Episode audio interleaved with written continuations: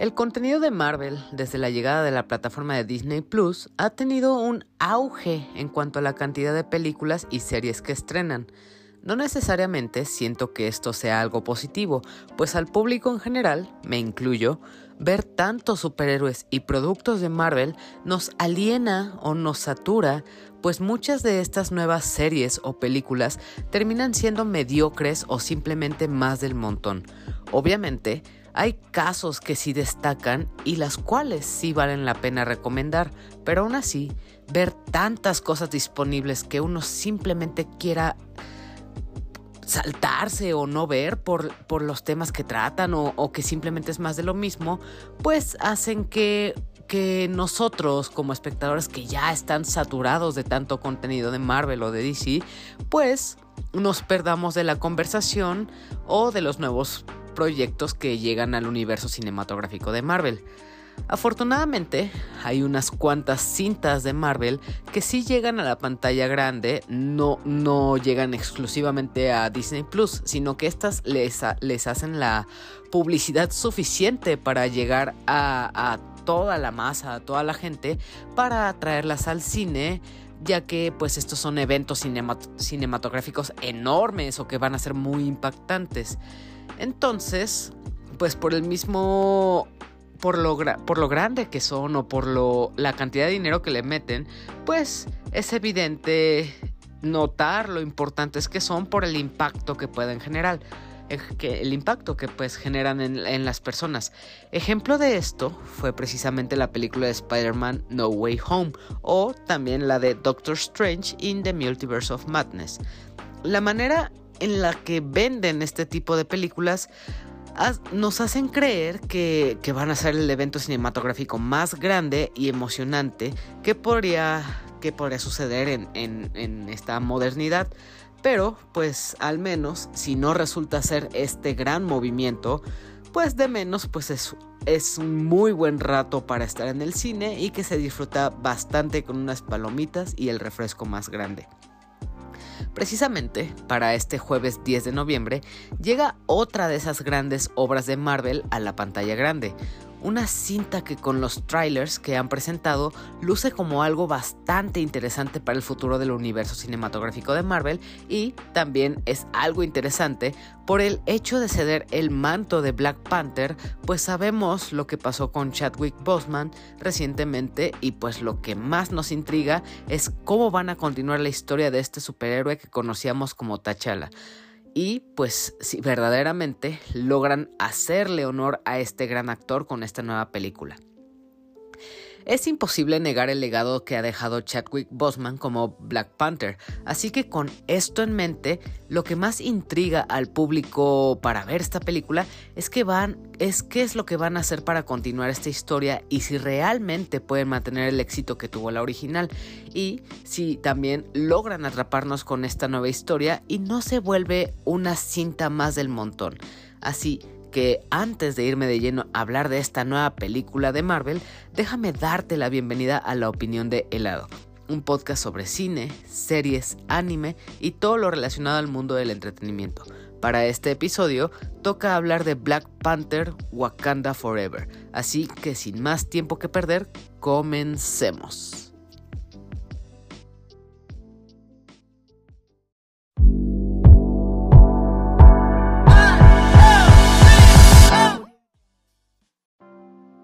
Han pasado ya seis años desde la primera vez que vimos a Black Panther en el cine, precisamente en Captain America Civil War en el 2016 y posteriormente en el 2018 vimos la historia en solitario de Black Panther y cómo luchó y aprendió lo necesario para honrar el traje y la responsabilidad que representa ser Pantera Negra. Después de eso, vimos lo que pasó en Infinity War y en Endgame, así que estamos ya familiarizados con este personaje y su historia.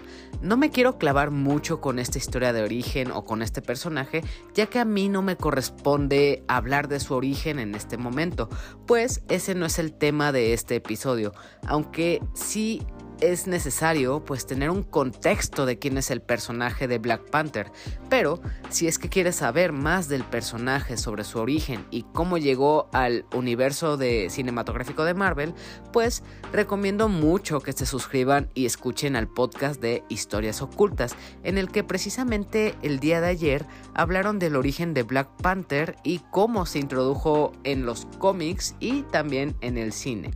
Pero volviendo a lo que sí me toca hablar a mí, pues ya después de tres años que fue la última aparición de Black Panther en salas de cine, ahora este noviembre de 2022 nos toca ver cómo continúa esta historia sin Chadwick Boseman para continuar esta historia. Esta nueva película que lleva por nombre Black Panther Wakanda Forever cuenta con una duración de 2 horas 42 minutos, bastante larguita si a mí me lo preguntan, y pues es dirigida por Ryan Coogles, quien también dirigió la primera parte y además de esto también fue director de Creed 1 y 2. En cuanto al elenco que tenemos aquí están Leticia Wright, Lupita Nyong'o, Danai Gurira, Winston Duke, Angela Bassett, Tenoch Huerta, Martin Freeman, entre muchísimos otros. Y es que de verdad que el elenco es enorme. Va a haber muchas personas apareciendo en pantalla, cada una con un papel importante, se podría decir. Y todos ellos, pues a cada uno que la vea, realmente te puedes encariñar con un personaje distinto. En cuanto a la trama que sigue a grandes rasgos, pues nos muestra a la reina Ramonda, a Shuri, a Mbaku, Okoye y a las Dora Milash, quienes luchan para proteger su nación de la injerencia de potencias mundiales a raíz de la muerte del rey T'Challa. Hay mucho más detrás de toda esta sinopsis, ya que es muy simple, muy básica, pues como sabrás, uno de los grandes escándalos que hay alrededor de esta película es la aparición de Tenoch Huerta como un amor, pero aún así, a pesar de que hay tantas cosas detrás, pues son cosas muy spoileables. Es, es una película que es un misterio total. De hecho, me sorprende cómo pudieron ocultar todos los detalles importantes de esta película para poder venderla como tal.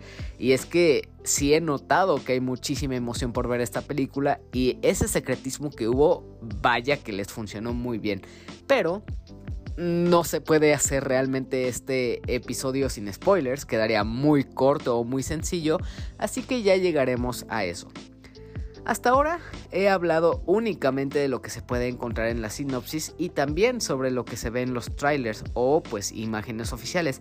Así que a partir de aquí dejo la advertencia de que voy a hablar con spoilers, así que si no quieren enterarse de ellos, recomiendo que primero vean la película y regresen a este episodio, o pues que si no quieren saber a grandes rasgos de qué va esta película con los spoilers, pues se los salten. Si a ustedes no les importa pues saber qué pasa con esta película, que, que intentaré no tocar muchos, no desmenuzarla del todo, para que pues tengan material con el cual sorprenderse y pues emocionarse.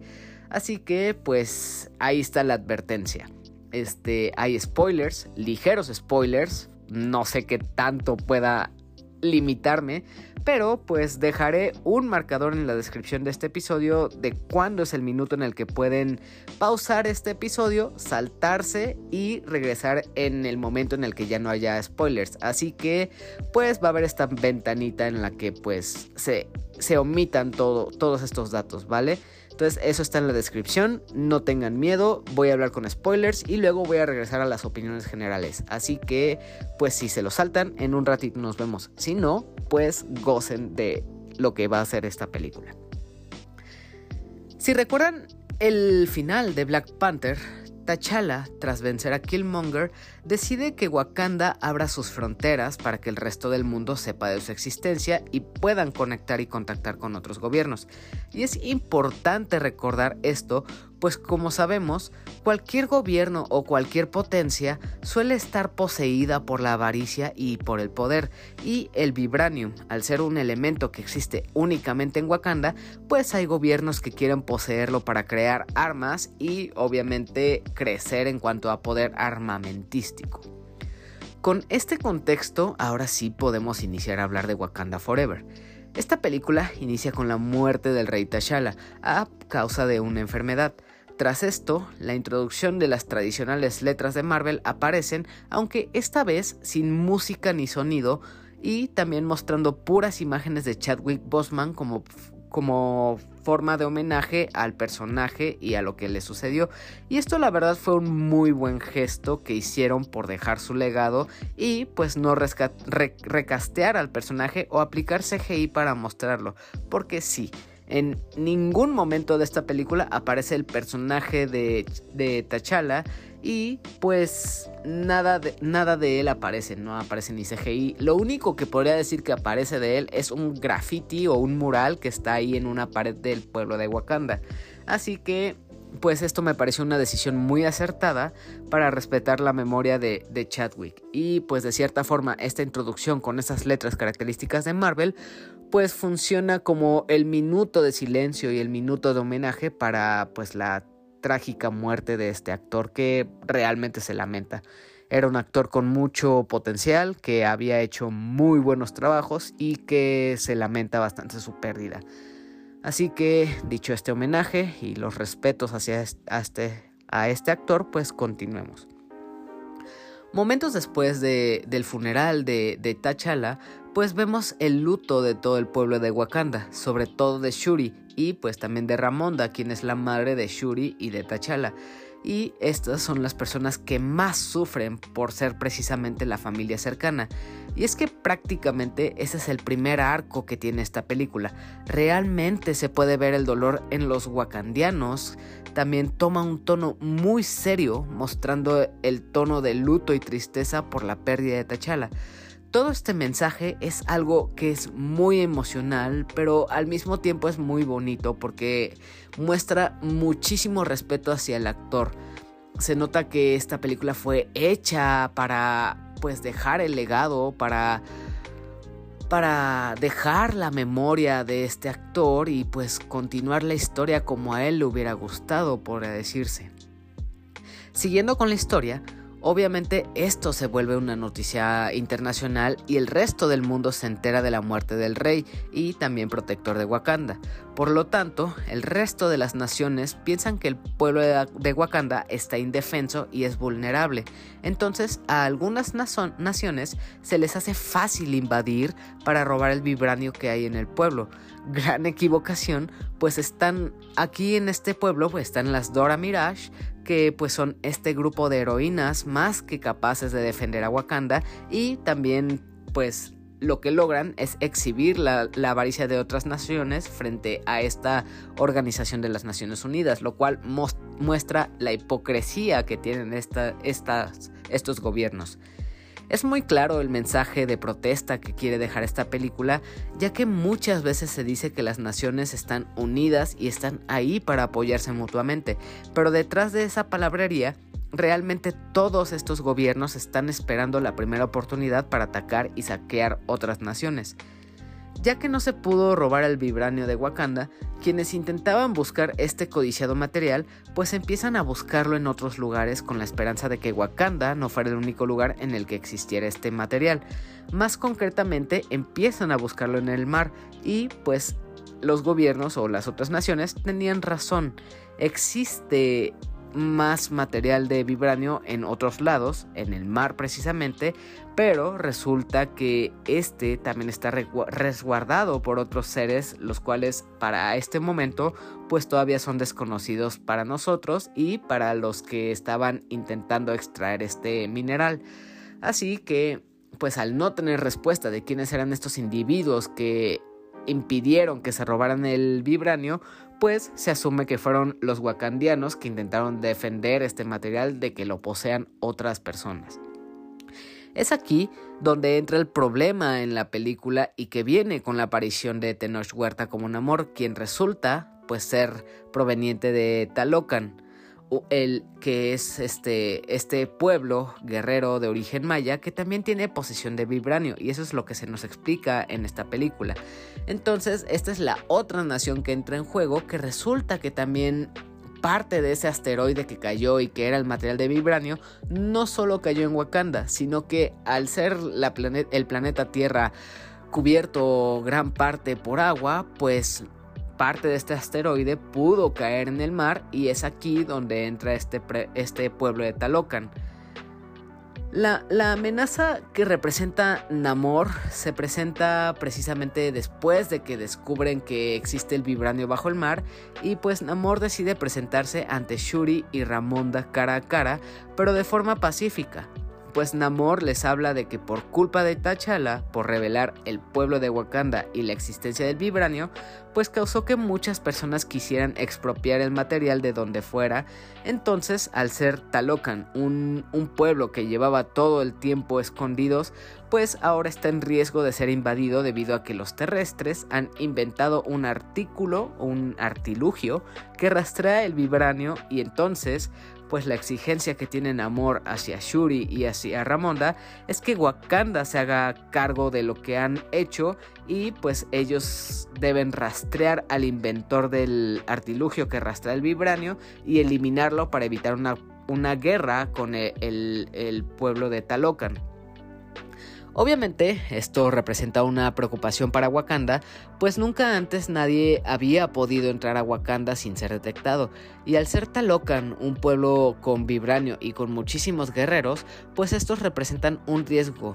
Desafortunadamente, el inventor del rastreador de, vibranio, que resulta ser una niña pues, humana común y corriente, pues este como que Shuri le, surge este sentido de preocupación, ya que pues es una niña y el hecho de matarla o entregarla a los Talocan pues, pues supondría un, un, destino terrible para esta chica. Esta chica lleva por nombre Riri y es una chica que, que no es para nada normal, de hecho es alguien que tiene el intelecto de Tony Stark y que incluso puede crear tecnología similar a la que creaba precisamente Iron Man. Es aquí precisamente donde surge el sentido de responsabilidad de Shuri de proteger a Riri e intentar evitar una guerra con Talocan para mantener la paz.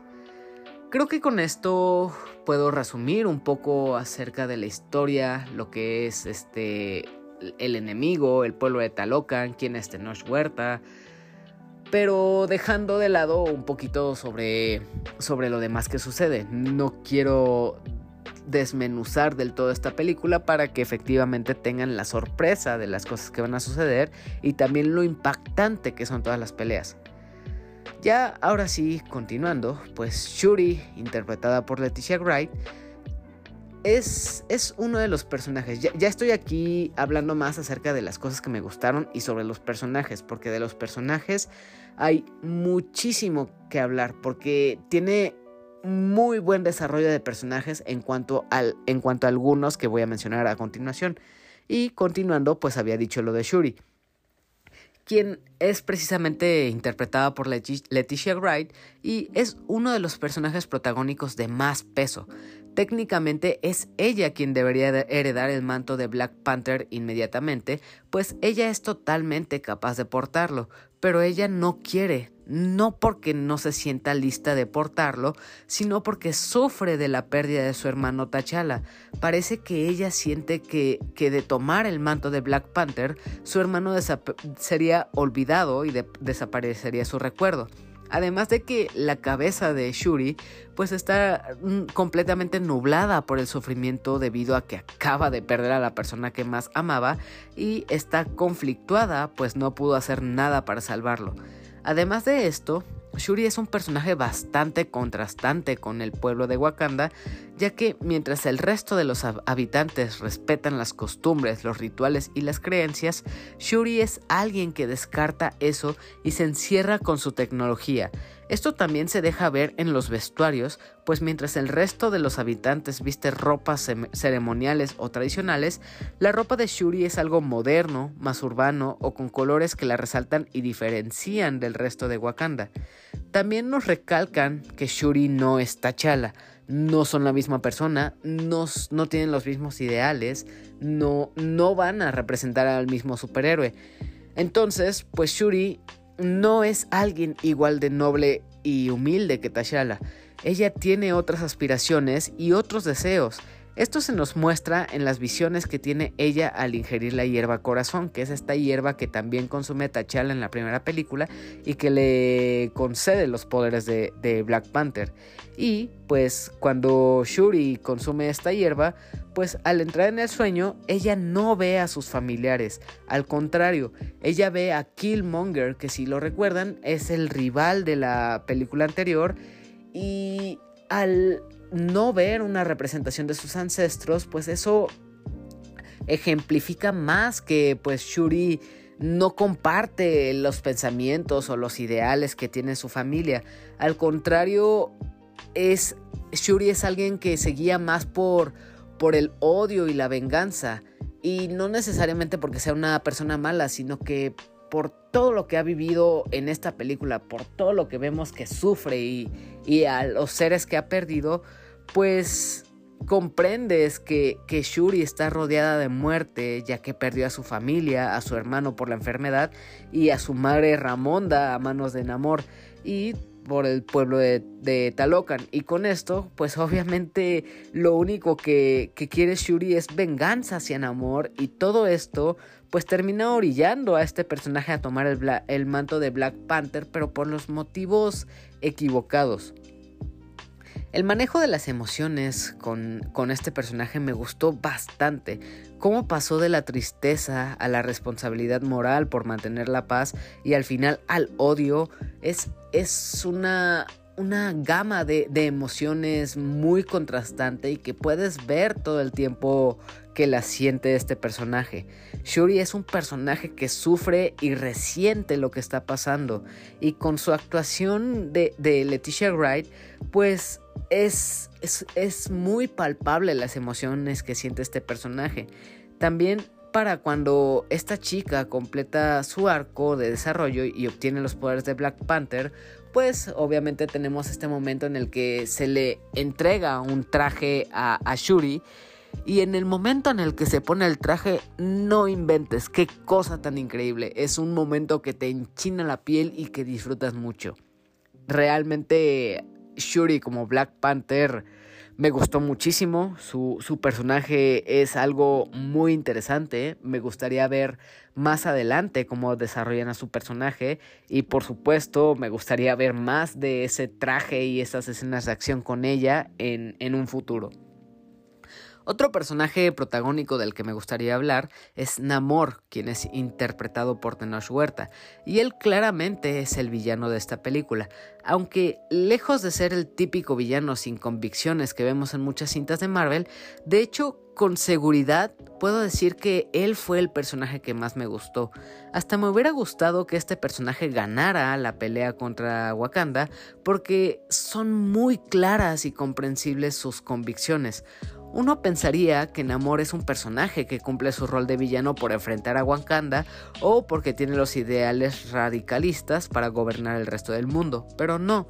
De hecho, Namor y el pueblo de Talocan fueron presas de los conquistadores, esclavos de cierta forma, y cuando estaban al límite de la extinción fue que Talocan encontró el vibranio y fue que desarrollaron la habilidad de vivir bajo el agua. Esta es la explicación que se nos da para entender por qué este pueblo vive bajo el agua y puede respirar bajo el agua. Por, por el motivo de esconderse del resto del mundo. Entonces, pues el hecho de que tras permanecer escondidos todo este tiempo y que gracias a Wakanda y, el hecho de que exhibieron al vibranio ahora están expuestos, pues se entiende la sensación de peligro que tiene, que tiene este pueblo y es comprensible que el pueblo de Talocan y sobre todo Namor pues quiera pelear o quiera buscar venganza contra Wakanda y contra los seres humanos pues comunes y corrientes. Además, también se nota que, que Namor es un personaje que en el fondo pues realmente no es malo. Cuando él y Shuri están juntos y, Namor le enseña la ciudad sumergida, se nota que Namor le importa su pueblo y está dispuesto a hacer todo para defenderlo. Incluso el pueblo de, de Talocan eh, es, es un pueblo normal. O sea, como si tú, tú fueras a África y ves estos pueblos tradicionales llenos de cultura, es lo mismo prácticamente. Son, son personas que tienen sus familias, que tienen sus costumbres, que viven pues para para honrar a, los dioses en los que creen y realmente no molestan a nadie. Y el hecho de, ser expuestos y estar en riesgo de ser invadidos por las grandes naciones, pues sí es algo que, que sientes injusto para ellos. De hecho, no, no, Namor es un personaje que precisamente se preocupa por eso y por nada precisamente los talocanianos llaman a Namor Kukulkan, que se supone que es el verdadero nombre, y también lo reconocen a, a Namor como un dios. De hecho, podría decirse que, que, este personaje de Tenoch Huerta es un personaje muy gris con el que incluso después de conocer el background de este personaje y todas sus intenciones, pues podrías empatizar más y sentir más favoritismo hacia él como fue lo que me pasó a mí. Yo empaticé mucho más con este personaje y sentí como que que sus ideales o la razón por la que estaba luchando pues era más convincente y a mí personalmente me ganó más hacia su lado. También me gustaría hablar un poco de otro personaje muy importante que es el de Ramonda, la mamá de Shuri y también reina de Wakanda. Ella es un personaje que, que de, de, ella pues se espera serenidad y responsabilidad. Se espera que sea un personaje fuerte de espíritu y que tenga la voluntad de liderar a Wakanda. Pero también ella es un personaje que ha recibido muchísima carga emocional, muchísimos golpes hasta el punto de quebrarla. Primero pierde a su hijo T'Challa y más tarde con la desesperación que tiene de que pues Shuri posiblemente haya sido secuestrada, pues obviamente aumenta su estrés y en uno de los momentos ella ya no puede soportar más lo que está pasando y descarga su ira en una de las guerreras de Wakanda. Y la verdad, este momento en el que se rompe a llorar, en el que está harta de lo que está sucediendo, harta de la situación, realmente cumple como uno de los momentos más emotivos de la película y ella sí se lleva gran parte de la película. Su personaje es muy bueno, la actuación es increíble. Creo que con estos tres personajes es suficiente para reconocer el talento actoral que hay en esta película. Obviamente hay muchísimos más personajes y para algún momento obviamente tienen su, momento de brillar. Por ejemplo está Riri que también es conocida como Ironheart y pues es por ella prácticamente que todo lo que está pasando en esta película se desata. Si no fuera por ella pues no habría un conflicto entre Wakanda ni Talocan ni tampoco con, con las Naciones Unidas. Y pues al final pues es esta Riri quien termina por establecer esta relación entre, entre todos los pueblos.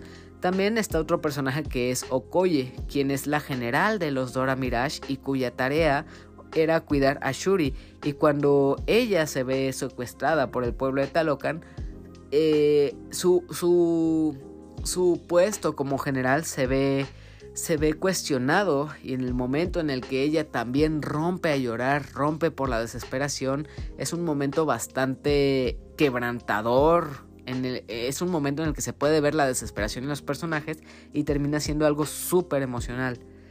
Aquí, aquí precisamente, después de hablar de, de estos personajes, un poco de la sinopsis, creo que es buen momento para, para dejar los spoilers y poder retomar las cosas que me gustaron y, y las que no también de esta película. Creo que puedo decir que Wakanda Forever es una película que está lejos de la fórmula. En cuanto a las cintas recientes de Marvel, muchas suelen estar cargadas con mucha comedia o con alivio cómico constante, pero en esta película tenemos un tono súper serio, y supongo que por el hecho de la pesadez que se siente por la pérdida de Chadwick Boseman, el sufrimiento que aborda en los personajes y el tema a tratar, pues se le suma, le, suma puntos más este, que, hacen que sea mejor esta película, la verdad. Se siente que se toma en serio toda, toda esta historia y, y, el hecho de que sea algo más solemne, algo como en forma de homenaje hacia Chadwick, hace que se disfrute muchísimo más esta película. Aterrizando ya más en la acción y en la animación de esta película, la verdad es que cumple bien con esto. Lo dejaré como bien a secas. Todos los momentos, todos los en los que hay combates, son algo que se siente épico y, emocionante tenemos a dos naciones guerreras que tienen super fuerza y armas increíblemente letales. También están las naves que llegan a salir del pueblo de Wakanda y por supuesto están los artilugios que usan los talocanianos. Todo esto, todos los momentos en los que hay peleas, en los que pelean con las lanzas, en las que salen las naves, las bombas de agua, todas estas cosas son momentos que se sienten como una pelea enorme con muchas personas involucradas, con muchísimos guerreros peleando en escena y esto hace que, se, que se sienta muy emocionante. Otra cosa que me gustaría destacar es el aspecto visual más hacia los vestuarios y a la representación de las culturas, tanto africana como maya, ya que sabemos que Wakanda representa la cultura africana y también la de la del Talocan representa a la maya. La verdad es que aplaudo la labor de investigación que se realizó para crear los vestuarios y los escenarios. En, cuanto a Wakanda, podemos ver la ropa, las armas, el comportamiento guerrero. Estas son cosas que, si buscan sobre la cultura africana van a ser cosas con, con las que van a encontrar muchas similitudes la forma de los vestuarios, la joyería que utilizan, el tipo de pintura facial de los guerreros, todo esto es una muy buena representación de la cultura africana. Es el mismo caso con el pueblo de Talocan. También vemos joyería maya, escenarios similares a los de esta cultura, la tipografía y la letra con la que escribían los mayas, la representación de la misma lengua, que por cierto muchos de los diálogos de los talocanianos son en maya, y también el juego de pelota que se ve representada en esta película, todo esto aumenta la sensación del compromiso que tuvieron los el, diseño creativo de esta película con la cultura y también ni se diga el respeto que tenían a la historia tanto de la cultura maya como de la africana. Esto es un punto que van a disfrutar muchísimo. Préstenle mucha atención a los vestuarios, a las armas, al juego de pelota. Todos estos son aspectos que, que si que si bien no, no los destaca la película, es algo que visualmente aporta más o te da una, una imagen aún mayor sobre, sobre la cultura que está en juego aquí.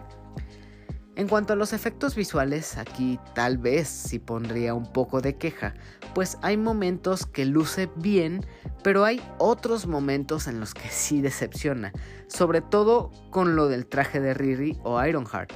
Ella ya para la última tercera parte de, la película se diseña un traje muy al estilo de Iron Man, pero lejos de lucir imponente como lo vimos en, Iron Man en Infinity War, aquí más bien parece ser un Power Ranger con una animación que se, ve, se nota muy empalmada en la imagen y luce bastante mal si a mí me lo preguntan.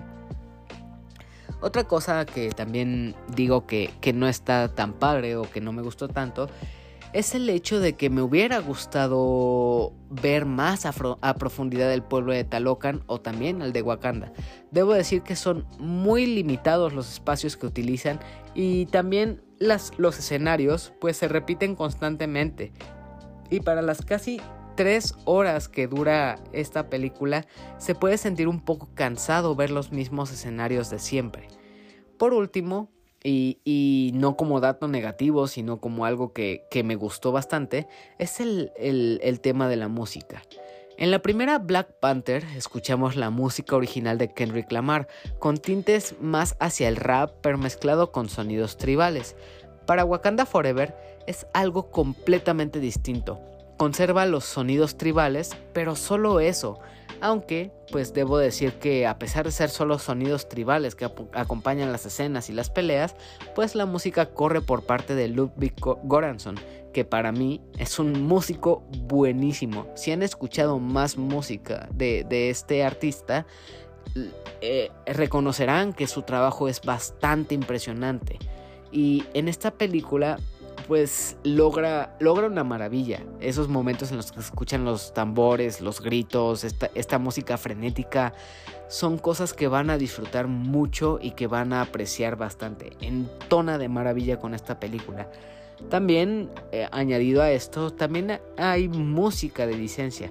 Aquí, por ejemplo, tenemos la canción de Lift Me Up de Rihanna, que pues suena bastante bien para los créditos. Esta canción, por supuesto, ya es hasta el final de la película, ya, ya que terminó todo. Pero aún así, es, es muy buena canción, es una canción que seguramente van a querer descargar y que queda muy bien con esta película. Creo que, creo que ya, ya puedo ir dejando esto aquí, ya, ya terminando esta reseña, pero como ya, ya sabrás si has escuchado este podcast, aún faltan mis conclusiones y por supuesto la despedida de este episodio. Pero pues eso es tras una breve pausa, así que en un breve en unos breves segundos volvemos.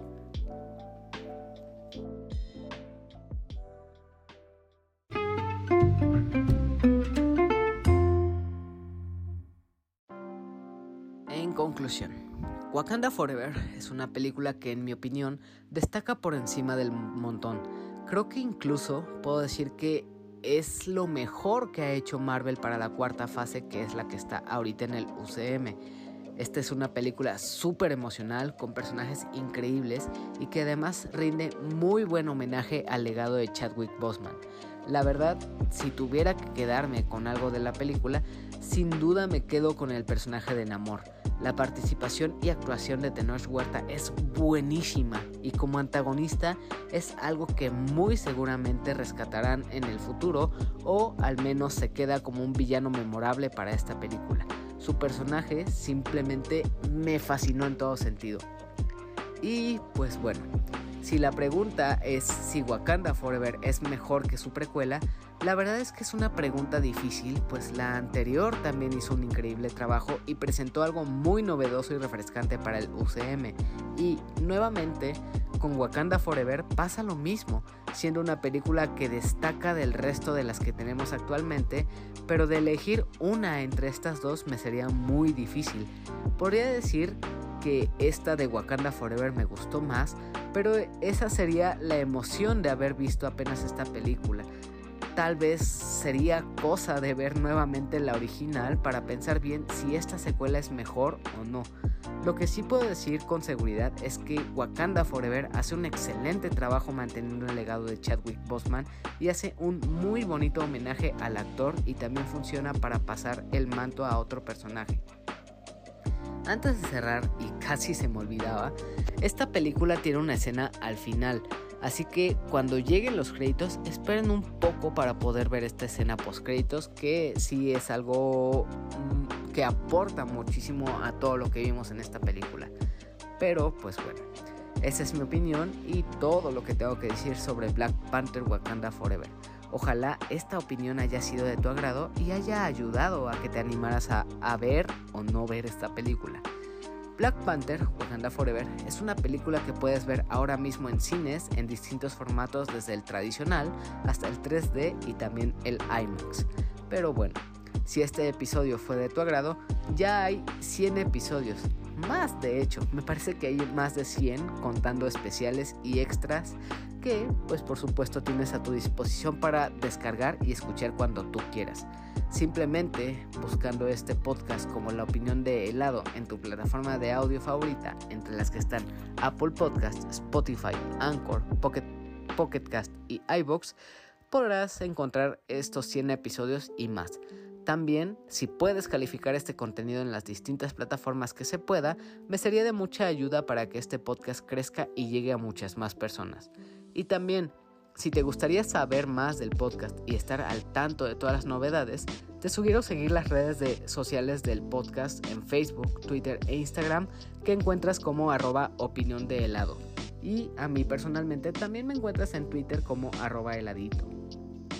Todos los enlaces a las plataformas de audio en las que se aloja este podcast y también las redes sociales las podrás encontrar en un enlace de Linktree que se encuentra en la descripción de este episodio en el que encontrarás todos los demás enlaces. La ventaja de seguirme en las distintas redes es que ahí podrás encontrar las distintas cosas que publico, algunas recomendaciones a otros podcast amigos que recomiendo mucho, entre los que están el Podcast Beta, Bolo Bancast, Showtime Podcast y A la Aventura. También en las redes sociales que, acabo de mencionar, suelo publicar un aviso de cuando voy a grabar un nuevo episodio para que si estás interesado puedas pedir saludos, dejar un mensaje o también alguna pregunta y cualquiera sea el caso de esto, pues cada una de estas se leerán en el episodio. Ejemplo de esto son las personas que previamente han escrito y recomiendan este podcast, entre las que están Yamiao, Sabo, Marmota y Cosner, que les mando un saludo y que son las personas con las que suelo interactuar en Twitch y a las que les mando un fuerte abrazo. Saludos a Félix, de ahí del, del Discord de Yamiao, Saludos a Bunny, que fue gran fan de, esta película y de Marvel en general. Y también a Paper, que es que estaba en duda de, de si ver esta película o no. Saludos a Andy que pidió saludos a través de Instagram y que también ahí en Twitter se la pasa compartiendo cosas de Dragon Quest y de juegos RPG muy chulas, la verdad. Saludos y también un fuerte abrazo a Lynn. Saludos para el Daggett de la presa de Daggett. Un abrazo y saludos a Kenai Lex y a Rob Sainz. también a Armando Holanda de DX Studio un saludo y un Wakanda Forever a, Elenita Bustamante, que también pueden escuchar en el especial de octubre de este podcast. Saludos a Adam del podcast beta, que, que pueden escuchar en Spotify, que hablan de videojuegos y de temas sobre, sobre distintos distintas cosas relacionadas al mundo de los videojuegos y del entretenimiento. También saludos a Sejim de A la Aventura, que pronto tendrá un nuevo episodio en ese podcast. Un saludo a Omar Mosqueda. Y también por último, un saludo y un abrazo a Rol, Tito y Manu del Bolo Bancas. A todos ellos que escribieron y a ti que estás escuchando esto, agradezco mucho el tiempo que te tomaste para escuchar este episodio y que te hayas quedado hasta el final. Eso lo agradezco bastante y se aprecia muchísimo. Recuerda estar atento a las redes sociales, pues se viene el especial de los 100 episodios y creo que me gustaría hacer un preguntas y respuestas, además de dejar un mensaje y otras cosas para, para este especial. Así que más adelante estaré publicando un tweet o un mensaje ahí en redes sociales para que si, te gustaría preguntar algo sobre películas favoritas, mejores películas del año, razones por las que inició este podcast, etc. Ahí puedes dejar tu pregunta o, o dejar un mensaje o lo que gustes. Así que estate atento a las redes sociales. Ahora sí, sin más que agregar, creo que me puedo ir despidiendo. Espero que hayas disfrutado de este episodio y que también decidas regresar para los futuros episodios que lleguen a este podcast. Me despido de ti, adiós y hasta la próxima. Te quedas con la canción de Lift Me Up de Rihanna, que fue parte del soundtrack de Wakanda Forever.